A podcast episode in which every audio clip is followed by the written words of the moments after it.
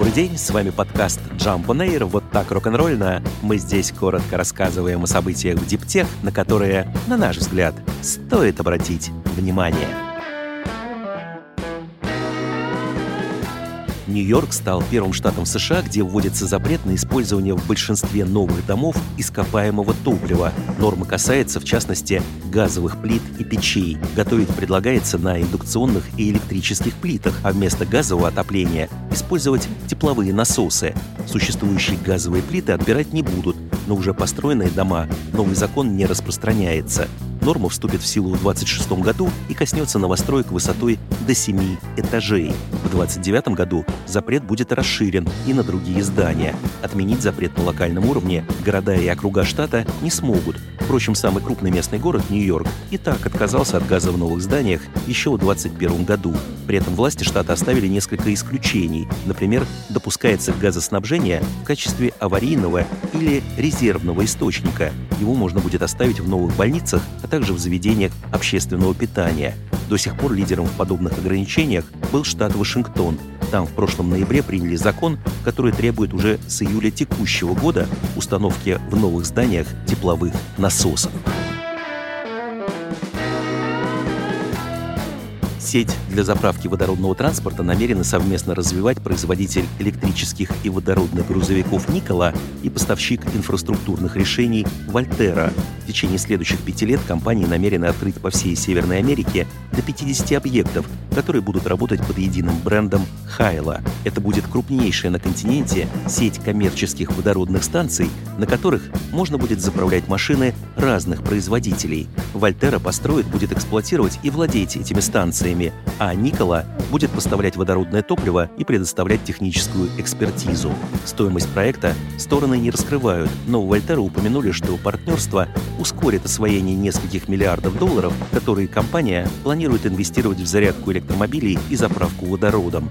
Никола заинтересована в максимальном расширении инфраструктуры для водородного транспорта, поскольку постепенно наращивает объемы производства собственных грузовиков на топливных элементах. Ее модель ТРЭ способна преодолевать на одной заправке 885 километров, а сама заправка занимает 20 минут. По утверждению компании, она уже получила заказы от 12 клиентов на 140 таких машин.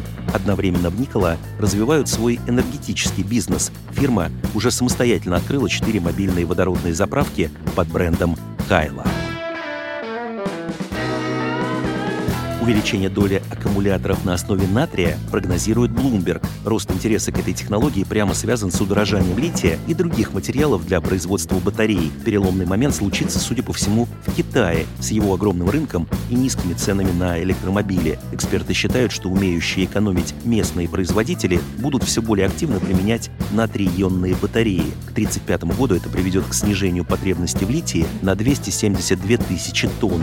Если же в мире случится длительный дефицит дефицит лития, процесс замещения может значительно усилиться. В самом экстремальном сценарии аналитики Bloomberg предрекают, что за счет массового внедрения натрия в батарейных технологиях спрос на литий к 2035 году упадет на 37% или почти на полтора миллиона тонн.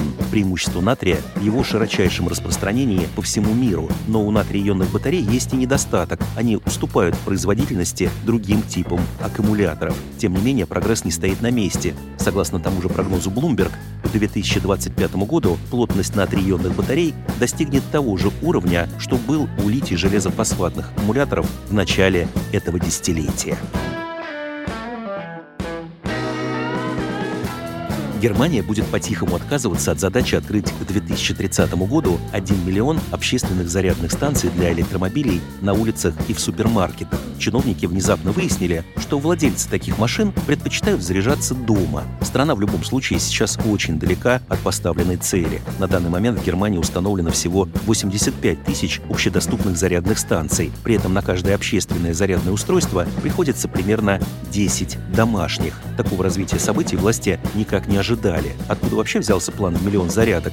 Bloomberg пишет, что цифра была основана на исследовании 2020 года, в котором участвовали игроки из автомобильного и энергетического секторов, науки и политики. Правда, миллион значился только в одном из сценариев, в трех других показатели были меньше. Однако власти по соглашению с электромобильными лоббистами решили установить цель по верхней планке. Другие исследования говорят, что на самом деле Германии к 30 году нужно будет намного меньше общедоступных устройств. В кабинете министров, по данным Bloomberg, публично от плана в миллион зарядок пока не отказываются, но кулуарно признают, что эта задача реализована не будет.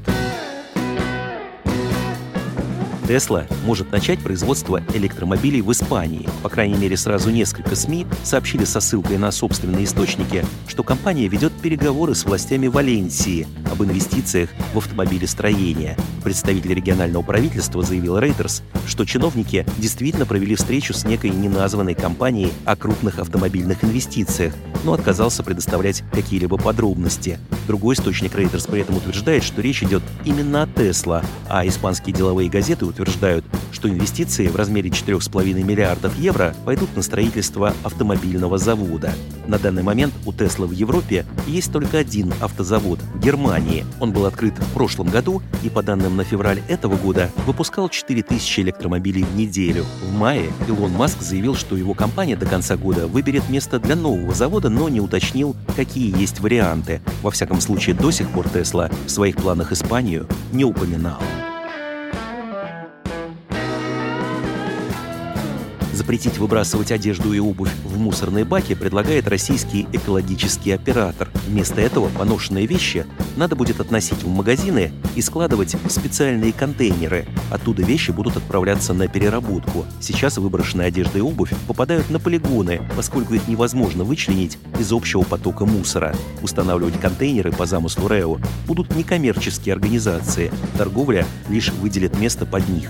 На первом этапе регулировать норму предлагают с помощью поощрений. Например, люди, сдающие вещи, смогут получить скидки. Но далее власти будут обсуждать и другие подходы к контролю исполнения запрета, отметили в РЭО. Инициативу оператор обсуждает в данный момент с Минприроды и бизнесом. В министерстве известием заявили, что, конечно же, поддерживают размещение специальных контейнеров, но добавили, какие-либо ограничения для людей можно вводить только при условии их беспрепятственного доступа к инфраструктуре по сбору и переработке текстильных изделий.